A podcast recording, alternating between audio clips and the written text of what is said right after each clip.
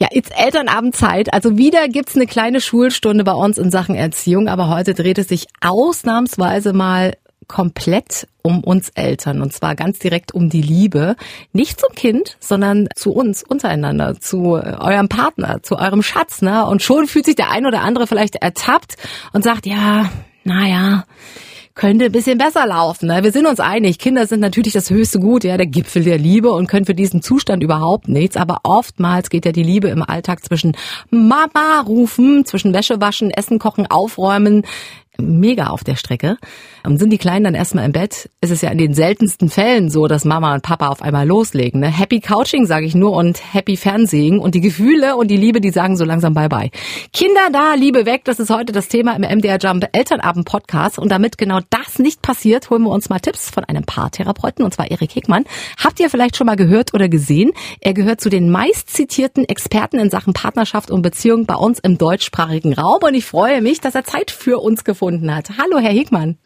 Hallo, Frau Hirschfelder. Vielen herzlichen Dank für die Einladung zu diesem Gespräch. Ja, Beziehungskiller Kind. Stimmt das? Ja oder nein? Den Studien nach nicht. Also zumindest den Studien nach, wenn Sie Eltern oder junge Eltern befragen. Da gab es gerade vor zwei Jahren eine Studie von Innofect und Parship, war ganz wunderbar, ganz viele Menschen befragt, repräsentativ und 44 Prozent der Studienteilnehmer sagten, Kinder sind das größte Geschenk, nichts macht glücklicher. Ja. Es kommt noch was dazu. 31 Prozent der Umfrageteilnehmer sagten, wir finden es nicht ganz so, aber wir können es nachvollziehen. Das heißt also, die Mehrheit in diesem Land ist überhaupt nicht kinderfeindlich, sondern freut sich über Nachwuchs. Jetzt kommt aber eine andere Zahl hinzu und die ist ein bisschen schwieriger.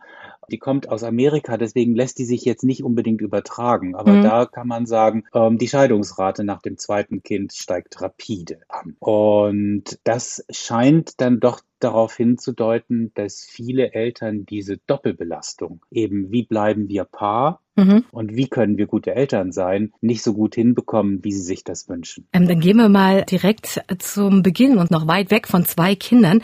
Kann man dann als Paar bereits in der Schwangerschaft etwas tun, um Konflikten in der kommenden neuen Rolle als Eltern so ein bisschen vorzubeugen? Also es ist sicherlich sinnvoll, sich ähm, über bestimmte Dinge, die sich dann ändern werden, schon vorher zu verständigen. Und es ist sicherlich hilfreich, die jeweiligen Eltern, also das heißt die Großeltern, sehr früh einzubinden, mhm. denn die können können echte Eheretter oder Beziehungsretter später werden. Als Paar selber es ist wichtig, dass beide das Gefühl haben, ja, sie kümmern sich beide um das, was da passiert und es nicht dem einen oder dem der anderen überlassen wird. Also versuchen jetzt schon irgendwie eine Aufgabenteilung hinzubekommen und zu verhandeln, die beide Partner glücklich macht. Es wird Überraschungen geben. Man weiß das ja gar nicht, welche Aufgabe auf einen zukommt. Genau. Ich glaube, man kann gar nicht alles berücksichtigen. Und ich halte es auch für verkehrt, alles berücksichtigen zu wollen. Dann ist man nur noch frustrierter am Schluss. Also je mehr Druck man selber aufbaut, umso tiefer ist dann der Fall, wenn die Erwartungen an einen selbst oder an den Partner, die Partnerin nicht erfüllt werden. Und wir sind alle Menschen. Wir werden nicht alles richtig machen. Davon können wir leider ausgehen.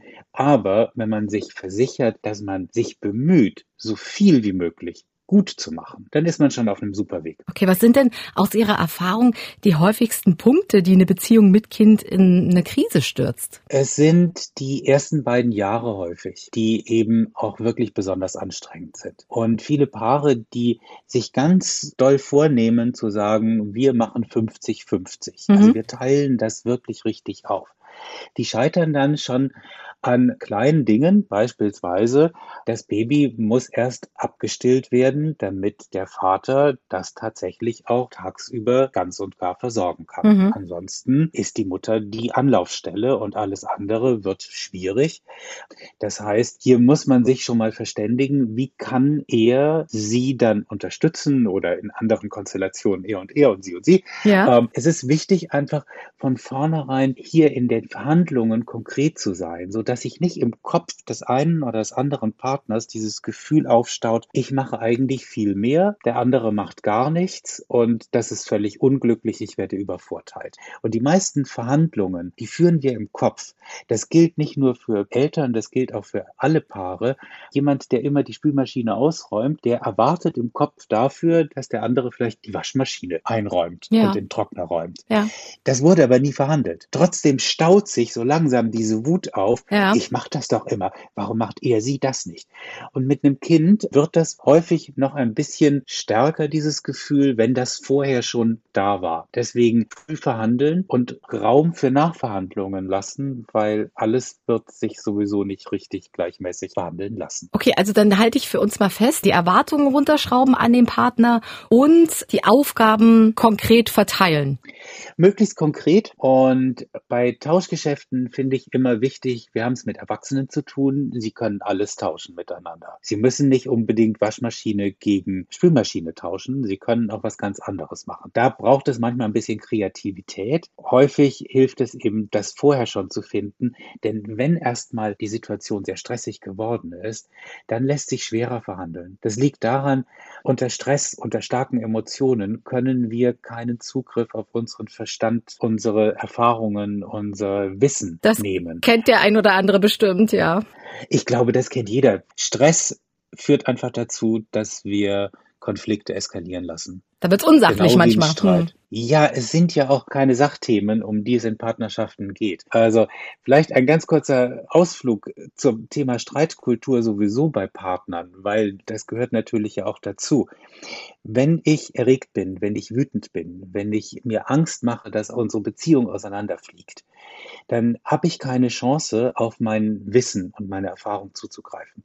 Das kennt vielleicht jeder, der für eine Prüfung gelernt hat. Ähm, mit Prüfungsangst funktioniert das nicht. Man kann es einfach nicht abrufen. Das ist ein evolutionäres Programm. Wir sollen in so einer Situation von Stress schnell reagieren können. Mit Flucht oder mit Angriff. Das ist für Paarbeziehungen im Streit nicht so gut, weil man dann aufeinander losgeht. Aber das hat tatsächlich ihre, seine Gründe da drin. Ähm, wir können das einfach nicht. Wir sind da nicht rational. Mhm. Und dann ist eine Gefahr auch immer, viele haben in ihrer Kindheit gelernt von ihren Eltern so Sätze wie, bleib doch mal auf der Sachebene, sei doch rational, sei nicht so emotional. Und das verführt dazu zu denken, dass solche Konflikte Sachkonflikte wären. Da sind aber immer emotionale Konflikte. Es geht nie um die verfluchte Zahnpastatube. Es geht immer darum, was macht es mit mir, die Zahnpastatube für jemand anderen zudrehen zu müssen. Oh, das kennt man. Nach der Zeit wird es dann echt aufregend. Ne? Es ist nur die kleine Zahnpastatube, aber man denkt sich die ganze Zeit, immer ich. Warum immer ich? So halt. Genau, Ne? und dann rechnet man auf und dann wird es echt unangenehm und schwierig.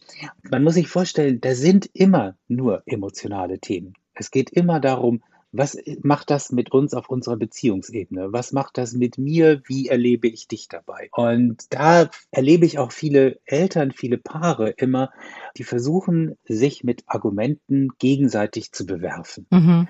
Und zu überzeugen. Das ist unglaublich ermüdend. Das ist so anstrengend. Ja. Und es macht immer verzweifelter, weil mit jedem Mal, wo es nicht geklappt hat, den anderen zu überzeugen, fragt man sich so, passen wir wirklich zusammen?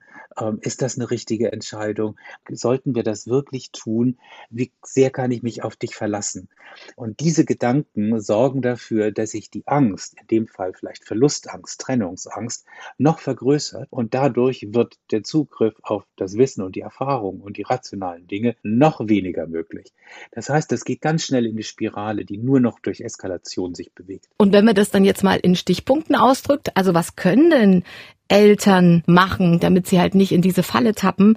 Wie sollte man dem entgegenkommen? Möglichst versuchen, solche Themen anzusprechen, wenn, sagen wir mal, die Wut, der Ärger nicht besonders hoch ist, weil eben sonst die Eskalation eigentlich unvermeidlich ist.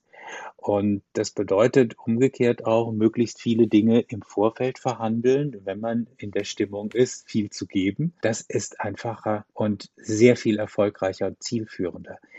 Des Weiteren natürlich die Klassiker der gewaltfreien Kommunikation aus der Ich-Perspektive sprechen und sagen, ich fühle mich echt nicht wohl, ich fühle mich ähm, nicht gesehen, ich fühle mich nicht gehört, wenn ich das alles alleine mache. Wie siehst du das? Hilfreich dabei ist so ein Satz wirklich, wie siehst du das? Mhm. Wie erlebst du das, bevor man selber mit einer Lösung ankommt? Das ist für die Diskussion und für die Verhandlung, die danach folgt, erheblich einfacher. Weil das so ein Und- Teamgefühl schafft, oder? Es ist ein Austausch. Es mhm. ist ja erstmal sozusagen, ich lege meine Karten einfach auf den Tisch, statt wie, wenn man angespannt ist, im Prinzip ein Trumpf nach dem anderen verdeckt zu legen. Legt jetzt der eine alle Karten hin und sagt, das ist das, was in mir vorgeht. Damit fühle ich mich gerade nicht wohl. Wie erlebst du das? Das ist das Angebot an den Partner, die Partnerin, jetzt zu sagen, okay, hier sind meine Karten. Und statt sich gegenseitig übertrumpfen oder überzeugen zu wollen, guckt man jetzt lieber als Team drauf, okay, mit den ganzen Karten, die da auf dem Tisch liegen, was können wir daraus machen? Es geht immer darum, ein bisschen zu versuchen, nicht den Mangel im Fokus zu haben, den man gerade erlebt, sondern die Ressourcen zu, oh. zu nutzen, mit denen man eben dann eben aus diesen Ressourcen, aus den Dingen, die man hat, möglichst viel machen kann. Das ist aber ein mega guter Tipp, den werde ich mir auf alle Fälle mitnehmen. Ähm, was hilft denn, wenn ein Elternteil zum Beispiel ausgelaugt von der Arbeit nach Hause kommt, keine Energie und keine Lust hat, sich mit dem Nachwuchs zu beschäftigen, weil man denkt, oh, ich brauche mal eine halbe Stunde für mich oder mal eine Stunde, aber der Elternteil, der sich ums Kind kümmert, ebenfalls Entlastung braucht. Also wenn beide total kaputt sind. Das ist eben genau dieser Punkt der Verhandlung, den würde ich versuchen, vorher lösen zu wollen. Mhm. In der Situation, wo beide kaputt sind, halte ich es für sehr schwierig, da eine Einigung zu finden. Viele Paare sind auch aufgewachsen mit Beziehungen sind Kompromisse. Beziehungen sind Kompromisse hört sich irgendwie gut an, ist aber tatsächlich nicht unbedingt der Weisheit letzter Schluss. Denn wenn zwei Menschen grundsätzlich nur Kompromisse machen, bedeutet das, dass die sich immer nur auf der Mitte treffen und mhm. dass beide niemals das bekommen, was sie sich wirklich wünschen. Und nie richtig glücklich sind. Genau. Und das bedeutet, irgendwann mal höre ich auf, in eine solche Beziehung, in eine solche Partnerschaft zu investieren, weil ich kriege ja nie das, was ich will. Aus dem Grund sind Tauschgeschäfte sehr viel sinnvoller. Mhm. Und die zu verhandeln, dafür braucht es nach meiner Erfahrung Ruhe und auch ein bisschen das Wissen, ja, wie kann ich meine Wünsche formulieren? Wie kann ich aus meinen Bedürfnissen Wünsche machen, die ich meinem Partner, meiner Partnerin mitteilen kann? Also beispielsweise, ich ärgere mich darüber, ich habe jetzt irgendwie alles zu tun mit dem Kind, das nervt mich, warum macht mein Partner nichts? aus diesem Ärger heraus erstmal gucken, was will mir dieser Ärger sagen? Ich fühle mich ungerecht behandelt. Dieses Bedürfnis muss dann befriedigt werden. Dann könnte die Ansprache sein, ähm, liebster Partner, liebste Partnerin, im Moment fühle ich mich nicht gerecht behandelt. Wie erlebst du das? Was können wir dagegen tun? Ich freue mich ja. Ist ich habe einfacher als gleich loszupoltern, garantiert. Ja, ich freue mich. Ich habe so ein super Exemplar Mann zu Hause, der genau das befolgt, was Sie jetzt sagen. Ich bin nämlich eher Typ erstmal emotional Dampf ablassen und er steht dann da und betrachtet das Ganze aus der Metaebene. Ich will nicht sagen sachlich, aber sehr ruhig und gelassen und sagt, mhm. du pass auf, wenn, wenn du jetzt die ganze Zeit die Wäsche machst, ich mache jetzt den Geschirrspüler. Und dann freue ich mich schon. Und genau das macht mich dann glücklich, weil ich dann denke, ach ja, toll, ist okay, machen wir so.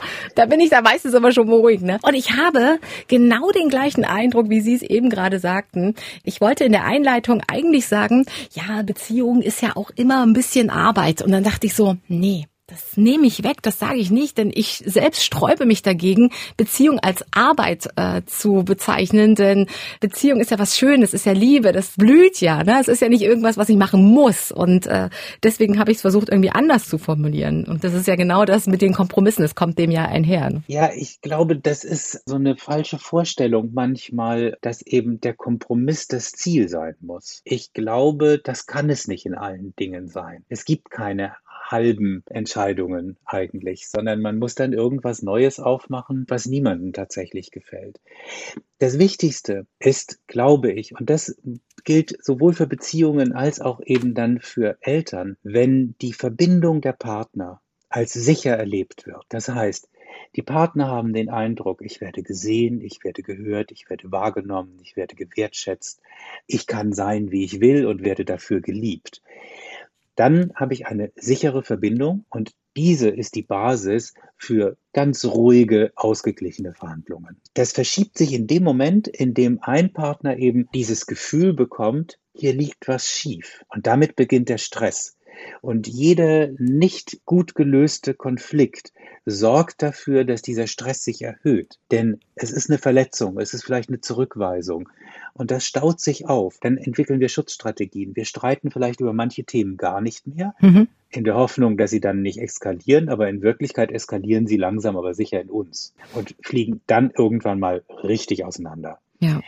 Und diese, dieses Gefühl von, wir sind ein Team, wir sind Partner. Diese Nähe, die eine solche sichere Verbindung gibt, die ist letztlich der Schlüssel für jede Paarbeziehung und ähm, die muss gepflegt werden. Da muss man drauf aufpassen und das gilt für Eltern dann auch, eben nicht nur den Fokus auf das Baby legen, sondern auch auf die Beziehung, auf die Partnerschaft. Ah, gibt es denn eine Art Faustregel, wie viel Paarzeit man sich nehmen sollte? Also ich denke mal, einmal die Woche sollte unbedingt jedes Paar ein paar Stunden für sich als Paar haben. Und in dieser Stunde sollten die beiden auch nicht über Erziehung, nicht über Haushalt, nicht über Kinder reden, sondern Kampfkuscheln, daten, lieb sein miteinander. Ja Zeit zu zweit genießen, je nachdem, welche Sprache der Liebe den beiden ganz besonders gut tut. Also für manche ist es Intimität, für andere ist es Zeit zu zweit, für Dritte ist es Geschenke. Das muss man natürlich irgendwie gucken, aber wichtig ist, diese Zeit zu haben. Deswegen ganz wichtig auch, wenn Sie Eltern haben, also wenn Sie Großeltern nutzen können und die Spaß dran haben und auch Ihre Kinder Spaß an den Großeltern haben, das kann wirklich ein Geschenk sein für Eltern. Da kommen wir wieder auf die Oma und Opa, die die Eheretter sein könnten, ne? Ja, ich will denen jetzt keine Verantwortung geben, die sie nicht einnehmen mhm. müssen. Ne? Also die Großeltern sind jetzt ja auch nicht irgendwie die Paartherapeuten. Aber ein gutes Verhältnis zwischen Enkeln und Großeltern kann einfach schon dafür sorgen, dass die Eltern ein bisschen mehr Luft für sich als Paar haben. Und das tut garantiert der gesamten Familie dann gut. Und wenn Sie sagen, man soll sich natürlich auch einen Raum schaffen für ähm, ja eine bewusste Paarzeit, damit ist allerdings, und davon gehe ich jetzt aus, nicht die Fernsehzeit gemeint, oder? Äh, wenn man jetzt abends auf der Couch beide zusammen vom stressigen Alltag runterkommt. Ich finde Fernsehen auf der Couch jetzt gar nicht so schlimm, mhm. aber es braucht, damit eine Beziehung wirklich blühen kann, wie Sie das so schön am Anfang beschrieben haben, braucht es gemeinsame Erlebnisse. Und da braucht es eine Mischung aus Bewährtem und etwas Neuem. Das Bewährte, weil das gibt uns das Gefühl von Sicherheit, von Geborgenheit. Das sind Rituale, die schätzen wir, die sind ein Konstrukt, also sie sind sozusagen wie ein Gerüst um so eine Beziehung herum. Damit wir aber das Interesse aneinander nicht verlieren, braucht es auch was Neues. Das heißt, wir wollen einander in neuen Situationen erleben. Wir wollen wissen, wie reagiert die andere Person äh, mit etwas, was wir beide noch nie gemacht haben. Und das lässt sich erfahrungsgemäß auf dem Sofa weniger gut erleben als beispielsweise, wenn man rausgeht. Okay, wir kommen später nochmal zu äh, genaueren Tipps, wie man zum Beispiel die Zeit gestalten kann. Kommen wir später nochmal zu. Ich wollte gerne nochmal auf dieses, da liegt was schief zurückkommen. Was sind denn so die ersten Warnzeichen dafür, dass es in der Beziehung nicht nicht mehr läuft? Ich glaube, da kann man am besten sagen, wenn die Konflikte immer wieder eskalieren, obwohl das vorher nicht so war. Also wo vorher eigentlich verhandelt wurde, wertschätzend auf Augenhöhe, kommt man in eine Streitkultur oder in eine Kommunikationskultur, die abwertend ist, die verletzend ist. Hm. Dann würde ich sagen, hier ist was schief, hier ist auf alle Fälle einer überlastet. Und bevor das nicht deeskaliert wird, wird, kriegen sie nach meiner Erfahrung auch keine vernünftigen Verhandlungsergebnisse hin. Und ab wann braucht dann ein Paar Hilfe, beziehungsweise ist das dann auch schon so ein Punkt, wo man zum Beispiel zu Ihnen als Paartherapeut ähm, gehen sollte, den Weg zu Ihnen suchen sollte? Also lieber früher als später. Mhm. Ähm, das ist mein Rat, weil wenn es erstmal eskaliert ist, dann brauchen wir ein Weilchen, um die Situation zu deeskalieren und wieder eine sichere Verbindung herzustellen, bevor wir weitermachen können. Das heißt, lieber das Ganze als Workshop frühzeitig betrachten und sagen, so eine Paartherapie ist für uns ein Baustein, wie kommen wir mit bestimmten Dingen später um? Wir lernen jetzt schon die Werkzeuge, die wir nachher brauchen. Kann ich nur empfehlen.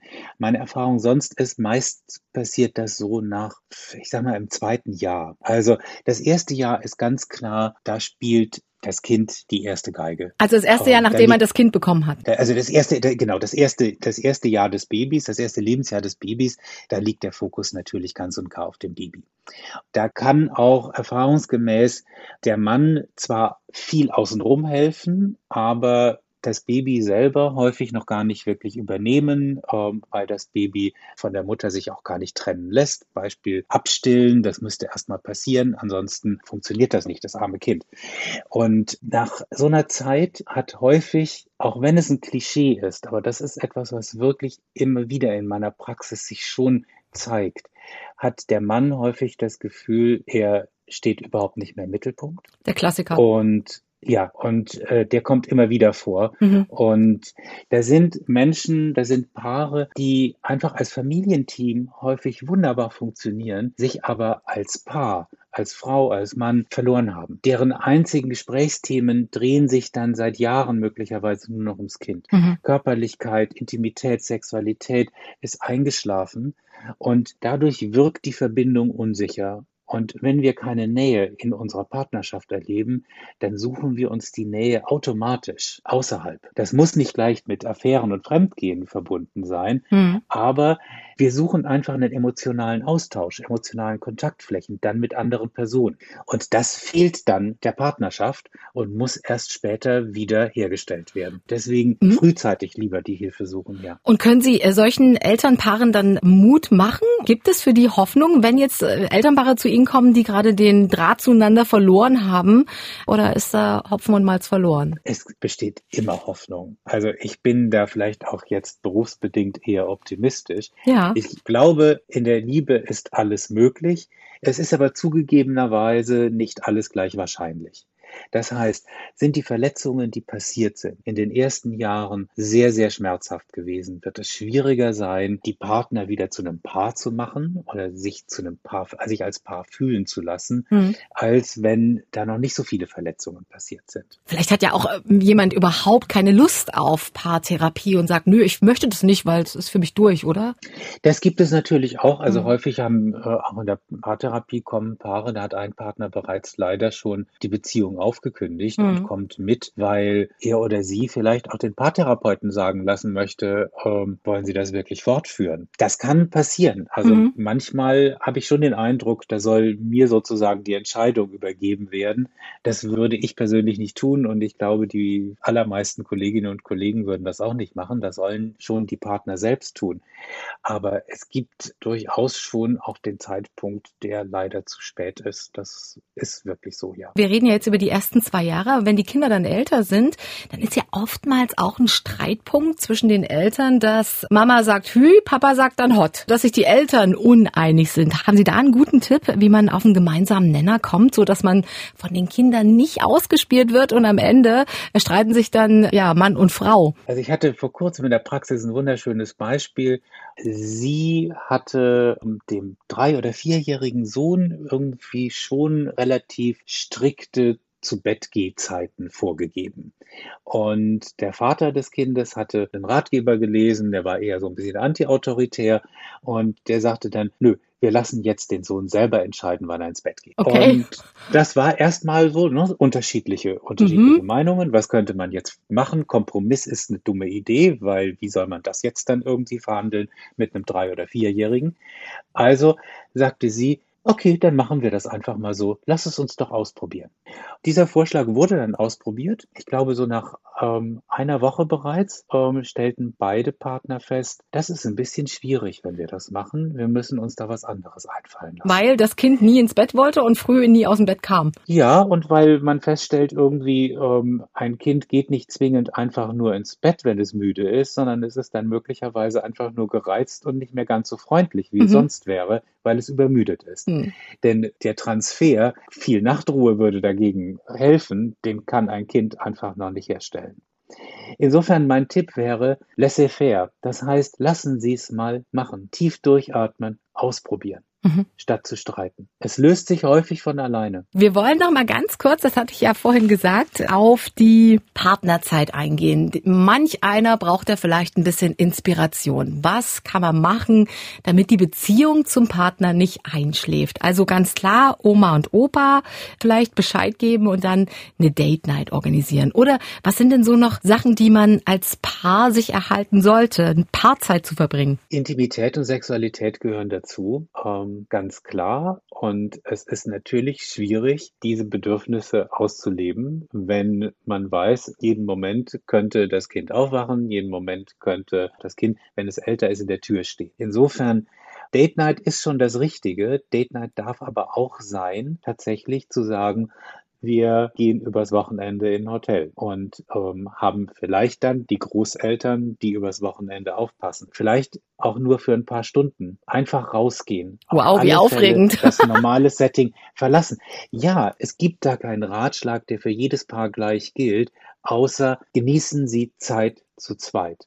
Und was sie da machen, ist gar nicht so wichtig. Die Hauptsache, sie fühlen sich dabei als Paar. Ist das auch das, was Sie Paaren, die Eltern werden bzw. die Eltern sind, mit auf den Weg geben wollen würden? Ich würde gerne allen werdenden Eltern und auch den Eltern mit auf den Weg geben. Date Nights sind nicht optional. Date Nights müssen sein. Nehmen Sie sich die Zeit. Diese Zeit ist wichtig. Sie riskieren Ihre Ehe, Ihre Beziehung, wenn Sie diese Zeit nicht freischaufeln. Und sie tun auch ihrem Kind nichts Gutes, weil ihr Kind erlebt in der Art, wie sie beide eine Beziehung führen, was Beziehung ausmacht. Das heißt, gehen Sie liebevoll miteinander um. Seien Sie freundlich zueinander. Und wenn Sie feststellen, dieser liebevolle Umgang, der wird durch den ganzen Stress und durch alles, was sich aufgestaut hat, schwieriger, dann versuchen Sie diese Baustelle zu klären und aufzuräumen, damit Sie auch Ihrem Kind eine gute Beziehung vorleben können. Das tut der Bindungsfähigkeit Ihres Kindes ganz sicherlich gut. Wow, da hat sich der ein oder andere von euch bestimmt gerade wieder erkannt und sagt, oh, okay, müssen wir noch ein bisschen dran arbeiten. Heute Abend also gleich mal ein Date arrangieren oder bei Oma anrufen, damit sie auf die Kinder aufpasst. Ich bekomme bestimmt jetzt ganz viele Zuschriften von Großeltern, die sagen, wir haben das nicht gebucht. Wir wollten, wir wollten nur Großeltern an Weihnachten und zum Geburtstag sein. So war das ähm, nicht vereinbart, genau. Genau. Nein, es ist eine Verhandlung. Ich kann nur sagen, ähm, natürlich gilt es auch für andere Bezugspersonen. Das darf genauso gut Tante oder Onkel sein. Aber wenn Sie als Paar die Möglichkeit haben, frühzeitig auch sozusagen freie Zeit sich einräumen zu können, weil Sie Menschen haben, die Ihnen, die Ihnen da ein bisschen was abnehmen können, nutzen Sie es. Revanchieren Sie sich irgendwie später, wenn es nicht anders geht, aber nutzen Sie es. Es wird Ihnen gut tun. Ah, super. Und damit äh, finde ich, ist das ein absolut tolles Schlusswort. Vielen lieben Dank für dieses gewinnbringende Gespräch. Also ich habe mir und bestimmt ihr auch sehr viel mitgenommen. Ich freue mich aber auch ein bisschen, denn vieles läuft bei uns genau genau so, wie Sie sagen, wie es laufen soll. Das freut mich sehr und ähm, ich glaube eben, wie gesagt, nicht zu lange warten, bis der Leidensdruck zu groß ist. Lieber im Vorfeld schon ein paar Dinge machen. Herr Hegmann, ich danke Ihnen für das Gespräch und äh, vielleicht bis ein nächstes Mal. Ne? Sehr, sehr gerne, Frau Hirschfelder. Ich danke Ihnen. Also ein super tolles Gespräch mit Herrn Hegmann. Äh, da können wir uns alle noch eine kleine oder größere Scheibe abschneiden. Nächste Woche geht's bei uns auch um eine große Liebe und zwar um die unserer Kinder zu Haustieren. Pro und Contra. Nächste Woche beim MDR Jump Elternabend. Checkt dazu unsere Filmchen. Am besten über jumpradio.de, denn da gibt's dann auch die Links zu unseren Facebook- und Insta-Profilen. Ich freue mich auf die nächste Woche und natürlich gehe ich nicht ohne euch zu sagen, abonniert bitte diesen Podcast. Ich freue mich. Lasst ein bisschen Liebe da. Wir hören uns nächste Woche wieder. Bis dann. Tschüss.